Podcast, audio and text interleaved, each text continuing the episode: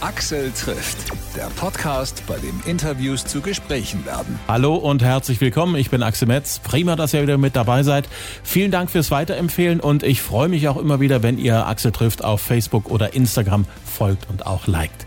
Heute habe ich mal Gäste, die musikalisch gesehen noch gar nicht so breit bekannt sind. Das Rockduo St. Chaos aber den Sänger kennt man durchaus aus dem Kino. In dem Film Lamborg mit Moritz Bleibtreu hat er den Dopex gespielt.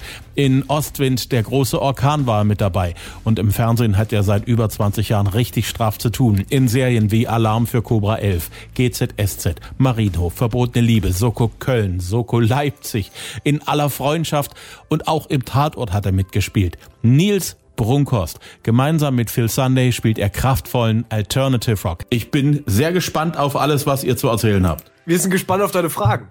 Ja. Schön, dass ihr euch die Zeit nehmt. Gratulation für euren Start in die Charts. Das Vielen läuft Dank. ja momentan wirklich gut, ne? Ja, ja, total. Ja, total. Wir sind auch sehr happy. Also das ist, äh, sind, auf jeden Fall, es ist ein guter Start ins neue Jahr. Besser kann man sich kaum noch wünschen. Jetzt fehlen eigentlich nur noch die Konzertauftritte. Absolut. Genau so sieht's aus. Jetzt, wo sich Deutschland so wieder so ein kleines bisschen locker macht und so ein bisschen überlegt, ob man da schon ein bisschen was machen könnte, gibt's da schon irgendwelche Termine in Sachsen, wo ihr wisst, da könnte was passieren, so im Frühling, im Sommer? Also wir haben jetzt ein paar Sachen, die sind in Aussicht, aber das ist jetzt noch nichts Spruchreifes, aber wir hoffen natürlich, dass die Sachen stattfinden. Genau. Ähm, und sobald die Sachen offiziell bestätigt sind, ähm, können wir damit auch können rausgehen. Wir damit auch rausgehen genau. genau. Äh, also es gibt, wie gesagt, es gibt ein paar Sachen, äh, aber da, dadurch, dass sie durch die Pandemien äh, und äh, Lockdowns äh, alles wiederholt wird, beziehungsweise das, äh, die, das Line-up der letzten beiden Jahre alles auf 2020, 22 reingepackt wurde, ähm, muss man natürlich gucken, wo man so dazwischen rutschen kann. Und da hoffen wir natürlich, dass da ein paar Sachen funktionieren. Ja. St. Chaos, auch ein ja. sehr, sehr schöner Name für eine Truppe. Wie ist es zu dem Namen gekommen? Gibt es da eine Geschichte? Ähm, also es gibt, äh, es gibt äh, eine relativ unromantische Geschichte. Also wir haben wirklich, äh, wie es halt so läuft, also man schickt sich Namen hin und her. Wir hatten eine Liste von knapp 100 Namen, die wir uns vorstellen konnten. Und da war einfach St. Chaos, war einfach der Name, der am besten zu uns gepasst hat und der für uns beide äh, am coolsten war. Hm. Deswegen haben wir uns äh, den, den geschnappt und äh, drückt natürlich auch die Ambivalenz der Musik aus und äh, das heilige Chaos und das Chaos zu beherrschen. So, das versuchen wir natürlich seitdem. Ihr seid ja auch zu zweit. Wer von euch steht eher für den Saint und wer ist eher so der Chaos-Moment in eurer Zusammenarbeit? Ich glaube, da wechseln wir uns ganz gut ab. Ja. Also Nils hat mal spaßeshalber gesagt, ähm, er äh, bringt gern das Chaos mit und dann äh, machen, machen wir daraus äh, Sachen, die uns, uns was bedeuten. Und ich glaube, mittlerweile hält sich das wirklich die Waage. Also es, wir versuchen das schon, diesen, diese, aus diesem kreativen Chaos die, die besten Sachen für uns rauszuziehen. Und ähm, es ist mittlerweile äh, sehr, sehr ausgewogen. Ja, mhm. aber wobei Phil hat, Phil hat auf jeden Fall auch seine sehr chaotischen Momente. Ja, ja, total. Wie seid ihr beide zusammengekommen? Äh, wir wurden äh, quasi über äh, Songwriting technisch verkuppelt, über einen äh, bekannten Songwriter, also befreundeten Songwriter. Ähm, der meinte so, er hat mir ab und zu mal von Phil erzählt und meinte so, ey, ja, das war ein äh, Typ aus Nashville. Er meinte so, you have to meet this guy, Phil Sunday he's a, he's a hell of a guitar player. Und ich dachte so, und ich habe immer gedacht, so Phil Sunday, dieser Name und dann hell of a guitar player und so. Und irgendwann stand ich dann vor Phil und Phil war halt einfach Phil und ich habe mich gefreut, Phil kennenzulernen und es war äh, so musikalisch Liebe auf den ersten Blick, weil wir beide gemerkt haben, wir ticken sehr gleich und haben Bock, äh, gute Musik zu machen mit Gitarren und äh, ein bisschen Richtung Rock und Alternative zu gehen und äh, ich war froh, äh, jemanden gefunden zu haben, der da auch Bock drauf hat. In der Phase, wo Gitarrenmusik eigentlich gar nicht so gefragt war und alle Plattenfirmen gesagt haben: so, ja, singt erstens auf Deutsch und macht gar keine Gitarren. So, und das, äh, dann haben wir auf Englisch gesungen und haben Gitarren reingepackt und äh, so haben wir gestartet und uns kennengelernt. ja, das ist ja das so die, die Phase, in, in der die Popmusik ja momentan wirklich drinsteckt, ist irgendwie äh, ja, wenn es geht, auf Deutsch und wenn Gitarre, dann nur so eine kleine Wandergitarre so am Rande. Eine schöne sanfte. Genau. Genau, und wir hatten einfach Bock, auf die Kacke zu hauen. Wir hatten einfach Bock, äh, also wir stehen beide auf harte Gitarren so und äh, stehen aber auch beide auch auf Popmusik und gute Melodien und versuchen das halt zu kombinieren. Und das macht uns extrem viel Spaß, weil wir einfach ähm, irgendwann entschieden haben, äh, wir wollen jetzt nicht unbedingt äh, so krass äh, das machen, was jeder von uns erwartet, sondern wir machen das, worauf wir Bock haben. Und glücklicherweise ähm, fügt sich das ja so, dass es auch einigen Leuten zu gefallen scheint. Und das macht uns sehr, sehr glücklich. Und wir versuchen also wie die, äh, die Gitarren wieder Zurückzuholen. zurückzuholen. Ja, das ist ja auch wirklich irgendwo eine mittlere Schande, dass die Gitarre in den letzten Jahren immer weniger eine Rolle gespielt hat. Ja, ich glaube, es hängt, hängt tatsächlich auch so ein bisschen ähm, äh, von Produktionsseite ab. Ähm, dass natürlich in den letzten Jahren vermehrt äh, auf dem Laptop produziert wurde und auch äh, viele Menschen produzieren können, auch fantastisch produzieren können, ohne überhaupt ein Instrument zu spielen. Und äh, das hat natürlich den neuen Sound oder den aktuellen zeitgeistigen Sound sehr geprägt. Und dadurch sind auf jeden Fall ein paar organische Sachen mehr rausgefallen und ähm, die wurden geopfert. sozusagen, genau. Und wir versuchen das jetzt zu kombinieren. Hm. Wir haben auch immer diese elektronischen Beats drin, aber bringen dann immer noch organische Elemente mit rein und packen alles einfach, äh, einfach alles in einen Mix, was wir beide lieben. Und am Ende kommt sein Chaos dabei raus. Genau. Ja. Wenn ihr euch musikalisch, also ihr habt euch ja auch irgendwo entwickelt in eurer Kindheit, in der Jugend, habt irgendwelche Sachen gehört, die ihr gut fandet oder nicht so gut fandet. Wenn ihr jeder von euch mal kurz euch beschreibt, wie ist es für euch losgegangen musikmäßig? Wann war so der erste Punkt, wo euch irgendwie eine Rockband geschnappt hat und euch gezeigt hat, ja, das ist genau die Musik, die ich gerne hören möchte. Phil, vielleicht fängst du ja an. Ja, also bei mir hat es sehr früh angefangen ähm, mit, mit Schlagzeug und Percussions tatsächlich. Ähm, das, das war so, ja, so mit 10, 11 oder so. Und ähm, da war ich anfangs total begeistert von, äh, von den Ärzten und von Motorhead. Das war dann so Musik, die ich durch meine Schwestern kennengelernt habe. Und äh, das hat sich dann alles weiterentwickelt, dass dann auf einmal Eminem dazu kam und Run DMC und sowas. Und dann war ich auf einmal auch im äh, sehr, sehr von Hip-Hop angetan und habe dann mit 13 angefangen, Gitarre zu lernen. Und da habe ich dann gemerkt, dann kommen so Bands dazu wie Nirvana und Metallica und sowas. Und da dachte ich dann schon so, okay, das, das eigentlich, das möchte ich eigentlich machen. Und äh, seitdem bin ich da ähm, musikalisch auch von vielen, vielen Sachen inspiriert und habe nie damit aufgehört. Hm. Wie war es bei dir? Ähm, ich, bei mir war das äh, auch lustigerweise meine Schwester. Meine Schwester hatte, finde ich, einen sehr, sehr guten Musikgeschmack. Die kam dann irgendwie mit Bands um die Ecke. Keine Ahnung, das waren damals äh, Dinosaur Junior. Dann kam sie mit Pearl Jam irgendwann und ich war halt total hin und weg und habe dann da gesessen, ihre Platten gehört mit großen Augen und großen Ohren zugehört und fand das extrem gut und habe mich dann aber erstmal Richtung Hip-Hop entwickelt. Ähm, hatte eine Hip-Hop-Band und äh, habe gerappt und hatte Bock darauf, weil ich auch amerikanischen Hip-Hop sehr gut fand. Ähm, und bin dann äh, wieder ein bisschen zurück zum, zum Rock gekommen mit, mit ersten Rockbands und so und war aber so ein großes Grunge-Kind eigentlich. Grunge und äh, dann auch irgendwann so New Metal und Crossover, Rage Against the Machine ähm, waren so Bands. Also Pearl Jam immer noch ganz großes Vorbild, aber Soundgarden auch ähm, und Audioslave, solche Geschichten. Also dann schon auch Leute, die auf die Melodie zugunsten von allem anderen durchaus verzichten können. Jein, also Audioslave war ja Chris Cornell, äh, eins meiner großen Gesangsvorbilder, ähm, hat ja trotzdem in diese Breitseite an Gitarren und in diese Wand immer noch Melodie reingepackt. Und diese Mischung fand ich cool. Aber natürlich gefällt mir auch Rage Against the Machine mit diesem Rap-Ansatz.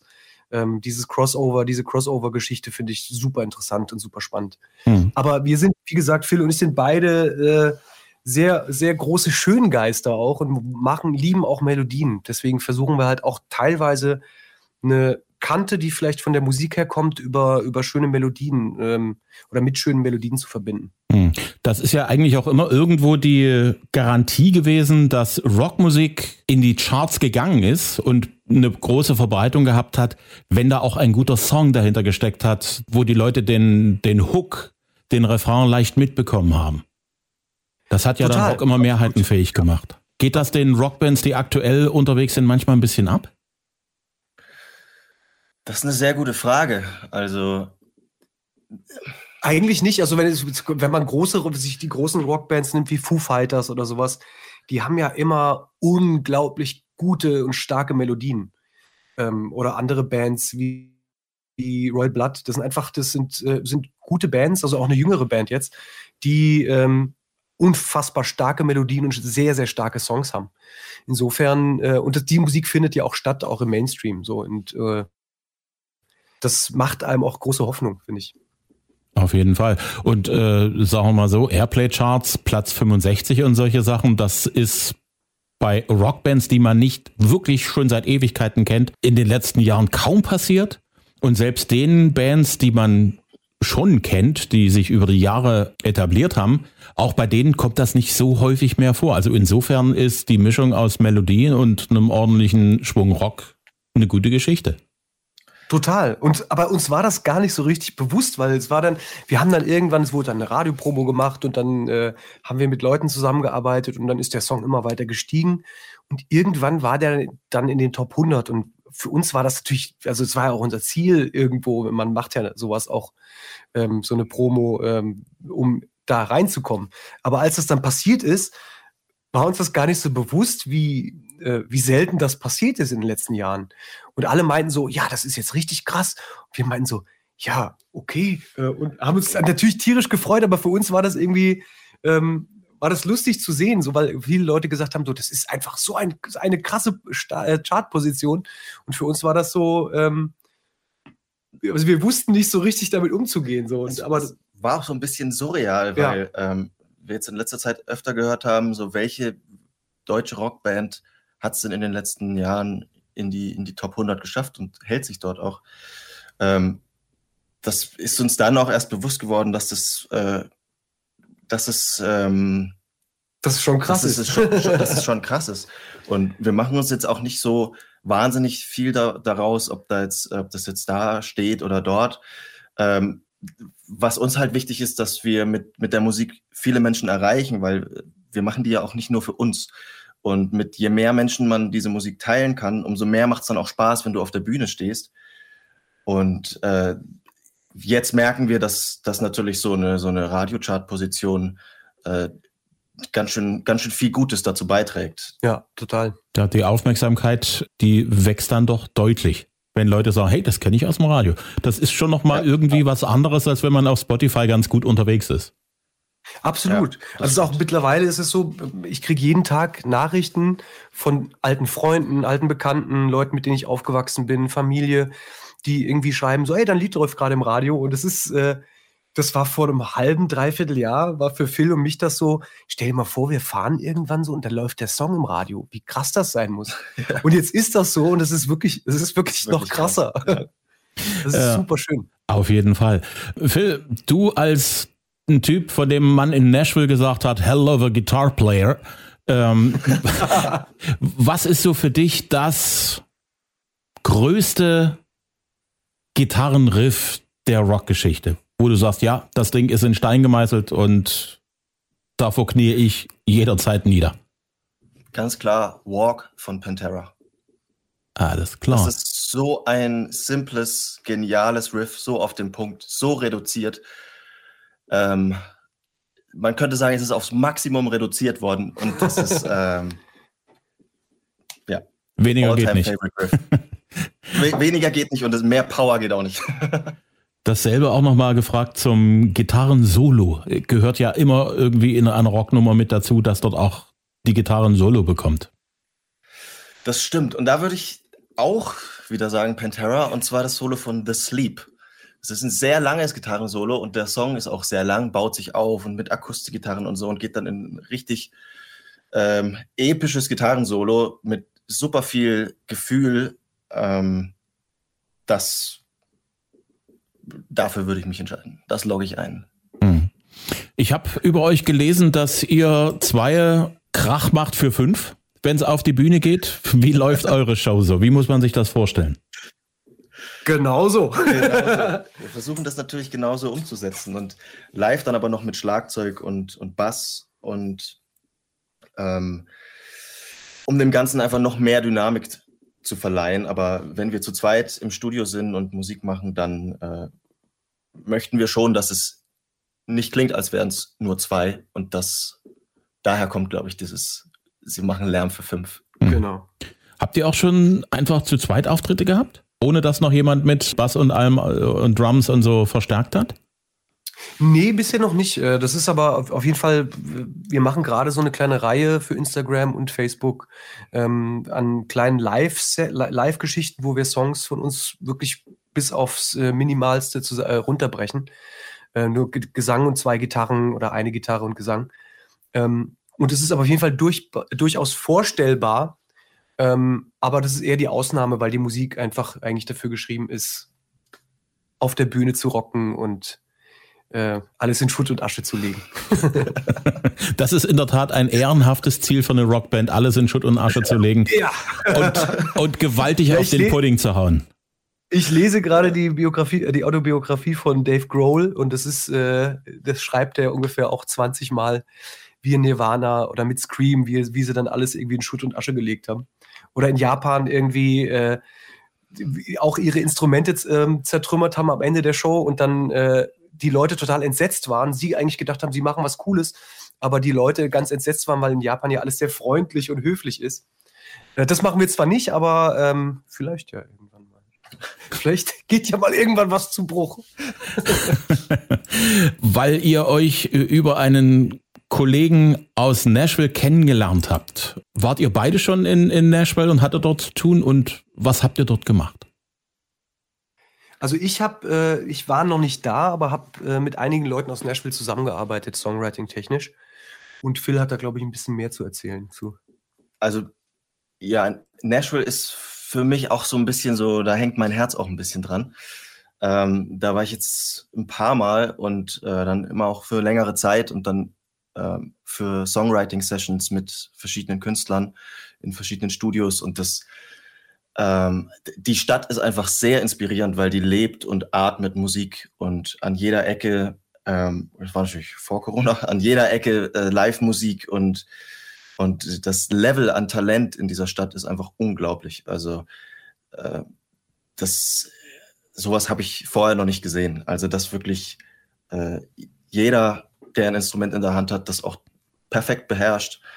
Ähm, das hat mich total beeindruckt. Und dadurch verleiht es dieser Stadt, die hat ja auch diesen Beinamen Music City, die, die macht ihrem Namen alle Ehre. Das, äh, es dreht sich um fast nichts anderes in dieser Stadt als Musik. Und dann ist, wurde der Kreis auch irgendwann geschlossen, weil wir dann äh, bei einer Single, also bei Walk, bei unserem Walk, ähm, mit äh, einem Künstler aus Nashville ähm, ein Feature hatten, Sam Tines. Und das, das hat so ein bisschen den Kreis geschlossen, dass der auch aus Nashville kam. Hm. Ich habe das schon öfter gehört mit Nashville, dass dort äh, gerne deutsche Bands hinfahren, um sich inspirieren zu lassen bei den Songs und auch beim, bei der Produktion an sich. Mir fällt da gerade spontan Silbermond ein, die total begeistert waren. Äh, ich habe mit The Boss House gesprochen, die natürlich da auch gerne hinfahren und sagen, das ist schon was für uns. Das ist also offensichtlich wirklich so, dass Nashville nach wie vor unglaublich viel Zauber hat. Auf jeden Fall. Und es war ja auch eine lange Zeit, galt es ja nur als so Country-Hauptstadt. Und mittlerweile ist es eigentlich eher so die Songwriting-Hauptstadt, würde ich sagen. Weil aus so vielen verschiedenen Bereichen und Genres die Leute dort einfach auf so einem hohen Level arbeiten, ähm, dass es sehr leicht ist, sich da inspirieren und anstecken zu lassen von der, von der Energie und, und ähm, dem Drive, den die Leute dort alle haben. Hm. Und das Tempo ist halt enorm das hoch. Das Tempo also, ist enorm. Also bei, wir gehen bei, ins Studio und kommen nach mit, vier Stunden mit drei Songs ja. raus. Also das ist Next Level. Irre. Nils, du hast ja eigentlich auch eine, eine Schauspielkarriere am Laufen. Genau. Das, das läuft so gerade so parallel so ein bisschen mit. Wie hat es dich denn zur Schauspielerei getrieben? Das wusste ich schon relativ schnell. Also ich wusste relativ äh, früh, dass ich da Lust drauf habe. Ähm, schon in, zu Schulzeiten, also ganz klassisch Schultheater und habe dann äh, bin dann relativ schnell nach dem nach dem Abi habe ich dann den Schauspielweg eingeschlagen und äh, wollte eigentlich erst ins Theater und habe dann ein bisschen Theater gespielt, ähm, war auf einer Theaterschule, also die wirklich auf, auf sehr auf Theater ausgelegt war. Habe dann aber ähm, in Köln gelebt und habe da äh, relativ schnell Anschluss zur Filmszene und Filmbranche bekommen und habe dann da angefangen zu drehen. Und so, ähm, so hat sich das entwickelt. Und es wurde nie anders. ja. Und ruckzuck warst du bei Lambok und oder im Tatort genau. mit dabei. Was ist es an der Schauspielerei, was Schauspieler auch oft dazu bringt, auch zu sagen, nee, ich muss auch noch Musik machen? Gibt ja eine Menge Beispiele, peinlich und auch wirklich welche, wo man sagt, ja, das hat alles Absolut, seine Berechtigung. Ja. Absolut, ja. Also mein Ziel war, war es auf jeden Fall äh, zur zweiteren Riege zu gehören, dass es äh, absolut seine Berechtigung hat. Ähm, ich wollte nicht noch ein Schauspieler sein, der auch singt. Also ich war ja immer beides. Also es war für mich immer ganz wichtig, dass ich beides mache. Ähm, es hat was damit zu tun, dass Schauspieler auch irgendwo Rampensäue sind. Ähm, denke ich. Also die einfach sehr outgoing sind. Und das hat ja beides so. Also Musik, du musst, wenn ich, wenn ich auf der Bühne stehe mit, mit Phil zusammen, da bin ich auch ein anderer Mensch und bin eine ziemliche, ziemliche Rampensau. und äh, das kann man als Schauspieler ganz gut ausleben. So. Ähm, ich glaube, dass deswegen, und es sind halt beides auch zwei sehr kreative Berufe. Mhm. Ähm, auf der anderen Seite ist es so, dass du als Schauspieler sagst du ja, kriegst du ja gesagt, also du kriegst ja genaue Anweisungen, was du spielen musst, äh, welche Texte du zu sagen hast und wie du sie spielen musst, wenn du einen guten Regisseur hast. Ähm, als Musiker ist es ganz schön, dass man da seine eigenen Sachen machen kann. So, das, deswegen ähm, denken sich vielleicht viele Schauspieler auch so, ich will jetzt was eigenes machen, deswegen mache ich Musik. Oder sie machen eigene Filme. Oder das, genau. Du hast auch mal in einer Telenovela mitgespielt? Ja, also ich habe in allem mitgespielt, was Liebe im Titel hatte. Verbotene Liebe, Sturm der Liebe, Lotta in Love. das ist ja praktisch wie auf Arbeit gehen, wenn man normal Schicht hat. Total. Nur ja, eben, nur eben mit Schauspielern. Äh, was hat dir genau. die Erfahrung aus solchen Serien gebracht für dein Leben, für deine, für deine Art zu arbeiten? Ich wette drauf, dass du da dir was rausgezogen hast. Absolut, absolut. Also ich war als Anfang, als junger, junger, aufstrebender Schauspieler, war das nicht meine erste Wahl, um ehrlich zu sein. Also ich hätte jetzt nicht gesagt, so geil, ich mache jetzt eine Soap oder geil, ich mache jetzt eine Telenovela, sondern es war für mich, äh, es war eine Herausforderung. Ich habe mich natürlich auch gefreut, weil es äh, ist schon ein Luxus, als Schauspieler so eine, so eine Regelmäßigkeit zu haben. Ähm, man lernt man lernt unheimlich präzise zu sein. Also man lernt präzise zu sein, man lernt auch, äh, dass man eine Rolle immer weiterentwickeln kann und dass man auch aus kleinen Auftritten was Großes machen kann. Ähm, ich habe gelernt, äh, drei Jahre lang bei Verbotene Liebe jeden Tag früh aufzustehen. ähm, hab aber auch wirklich, also es gibt ja auch Schauspieler, die müssen dann irgendwelche Kamera-Workshops machen, um zu wissen, wie sie zur Kamera stehen das ist, das lernst du da wirklich von der Pike auf. Also du weißt, nach so einer Soap weißt du genau, wie du zu stehen hast, um so und so zu wirken und, und, und das und das äh, auszulösen. Und das ist, äh, das hat mir super viel geholfen. Also das war, also präzise arbeiten. Hm. Präzise arbeiten und immer weiter an Rollen zu arbeiten. So, das hat mich, hat mich das gelehrt. Was war in deinen ganzen Film- und Fernsehgeschichten bis jetzt die Rolle, wo du sagst, das war cool, da stehe ich heute noch dazu, da bin ich stolz drauf? Ach, da gab es ein paar Sachen. Also es, es gibt jetzt äh, in letzter Zeit, ich habe jetzt meine Lieb, das war eigentlich meine Lieblingsrolle, weil die so schön skurril und verrückt war. Jetzt im letzten Ostwind-Film habe ich so einen verrückten italienischen Kunstreiter gespielt. Ähm, hatte ich so einen Akzent, italienische mit der Musik mache so die ganze Zeit, ich spreche so. Und äh, das hat mir super viel Spaß gemacht, weil das einfach war super skurril. Und das merke ich gerade dadurch, dass ich jetzt vom Gefühl her nicht alles annehmen muss, ähm, bekomme ich oder spiele ich gerade sehr skurrile, abgefahrene Rollen und das macht sehr viel Spaß. Und also das Ostwind war auf jeden Fall ein Highlight der letzten Jahre und natürlich Lambok ähm, war ein Knaller. Also es war super schön, Dopex. genau als Dopex in dem Film dabei sein zu dürfen. So ja. ist ja auch ein Klassiker des deutschen Films geworden. Total, ja. Und das ist, es wusste damals keiner. Und das ist, also, vielleicht kann ich das, äh, ich will jetzt nicht den zeitlichen Rahmen sprengen, aber es ist eine ganz lustige Geschichte, wie es dazu gekommen ist überhaupt. Mhm. Ähm, ich war ganz frisch in Köln und habe einen Caster kennengelernt, der hatte sein Castingstudio wirklich äh, Luftlinie von mir äh, zu meinem Hinterhof äh, 20 Meter entfernt. Und in diesem Castingstudio, da waren, das war ein sehr renommiertes Castingstudio und der hat da grad, auch gerade als Assistent angefangen zu arbeiten. Und irgendwann abends klingelt das Telefon. Ähm, Und er ist dran und sagt so, ja, äh, hast du Lust, mal kurz im Büro vorbeizukommen? Es war irgendwie 11 Uhr abends oder so. Und ich meinte so, ja, äh, kann ich machen. Und bin so halb in, mit Jogginghose und Hoodie und Turnschuhen irgendwie in dieses Castingbüro gegangen. Ich dachte, wir trinken jetzt vielleicht noch ein Bierchen zusammen oder so. Und ich, die Tür geht auf, äh, er führt mich so einen Gang entlang, führt mich in so einen Raum und da sitzen dann äh, Christian Zübert, Sönke Wortmann und Moritz Bleibtreu. Und sagen so, hallo. Und ich so, okay, äh, da sitzt jetzt mal die erste Riege des deutschen Films und ich. und äh, dann kam es irgendwie zum Gespräch und dann ging es irgendwie relativ schnell darum, dass es diese Rolle zu besetzen gibt. Ähm, und dann äh, musste ich mit Christian Zübert, dem Regisseur und Drehbuchautor, musste ich dann ein Jahr, äh, ein Tag, äh, ein Jahr verbringen, einen Tag verbringen in dieser Rolle des Dopex. Und äh, wir sind durch die Stadt gelaufen, haben waren was essen, haben zu Hause bei mir gekocht und ich musste immer in dieser Rolle bleiben. Und das war mein Casting dafür. Und oh, cool. äh, dann habe ich die Rolle bekommen und äh, bin im Nachhinein sehr, sehr froh, ähm, dass ich dabei war, weil das war einfach ein, ein geiler Film. Jo. So. Unsere Zeit geht langsam dem Ende entgegen. Coole Geschichte. Oh. Ich drücke euch die Daumen für eure aktuelle Single. Ich drücke euch die Daumen für alles, was ihr in Zukunft vorhabt. Ich hoffe, ihr kommt auch bald nach Sachsen auf Tour wenn es wieder irgendwie möglich ist. Und wenn das so ist, dann würde ich dann sagen, sagen Bescheid. sagt mir Bescheid. Dann ja. gucken wir mal, das ob ihr zu uns ins Studio kommt oder wir zu euch Backstage, wie auch immer, ja? Ja, das wäre das wäre das wäre geil. Dank dir, Axel. Dank ich danke Zeit. euch. Tschüss. Ciao. Axel trifft St. Chaos. Das aktuelle Album heißt Seeing Red. Where I Belong ist der Song, der immer erfolgreicher läuft zurzeit. Alles Wichtige findet ihr auch auf stchaos.com. Axel trifft. Die nächste Folge gibt's Dienstag. Wie immer, auch immer kostenlos auf Spotify, auf Amazon, Apple Podcast, auf Google Podcast und überall, wo es noch Podcasts gibt. Wenn es euch gefallen hat, wäre nett, wenn ihr es weitersagt unter Freunden, Bekannten, Verwandten, Nachbarn oder Kollegen.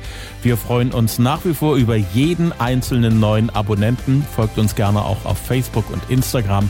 Ich sage Dankeschön fürs Hören. Bis zum nächsten Mal.